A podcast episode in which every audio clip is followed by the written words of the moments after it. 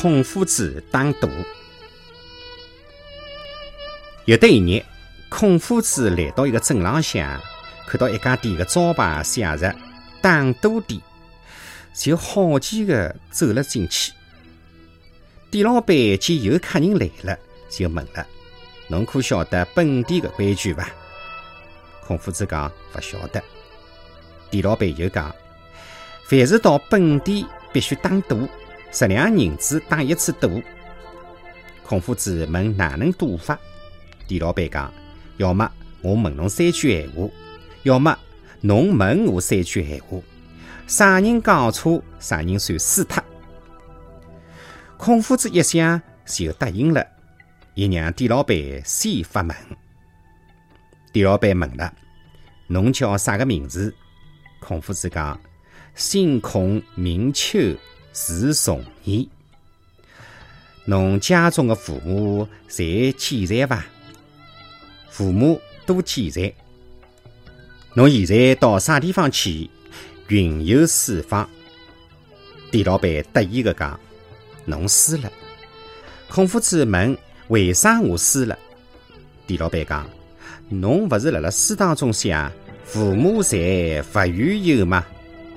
既然侬书中搿能样子写了，为啥还要去云游四方呢？”孔夫子一听，只好输了十两银子，垂头丧气的走了。孔夫子走到半路，碰上八仙当中的铁拐李。就拿打赌的事体告诉了铁拐李。铁拐李听完之后嘛，就让孔夫子陪伊一道去迭家店里向领教一下。来到打赌店，店老板又拿打赌的规矩讲了一遍。铁拐李就让店老板发话问伊。店老板问：“侬叫啥个名字？”铁拐李：“侬肩胛浪向背的是啥个么子？”葫芦，葫芦里装的是啥个么子？灵丹妙药。店老板讲侬输了。铁拐李问输了啥地方？店老板讲，既然侬葫芦里装的是灵丹妙药，为啥侬这条腿还是坏脱的呢？铁拐李一听，只好掏出了十两银子认输。他孔夫子一道离开了打赌店。两个人走了一些，碰着一个杀猪猡的屠夫，就拿输脱的廿两银子的过程讲给伊听，并请教围巾店老板的办法。屠夫一听，就叫两个人跟伊一道去打赌店。三个人来到店里向，店老板再拿打赌的规矩讲了一遍。屠夫讲打二两银子的赌，店老板讲可以。杜甫讲：“我问侬答。”店老板答应了。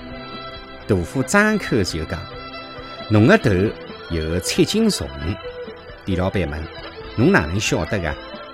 杜甫从腰里向抽出了一把杀猪的刀，放辣辣拳台浪向讲：“侬要是勿相信，拿头拿伊摘下来称一称，就晓得了。”店老板被讲的是没闲话可讲。只得认输，付出了廿两银子。杜甫拿银子还拨了孔夫子和铁拐李。孔夫子感叹地讲：“门家，我不是老农；门菜，我不是老婆；问话，我不是屠夫。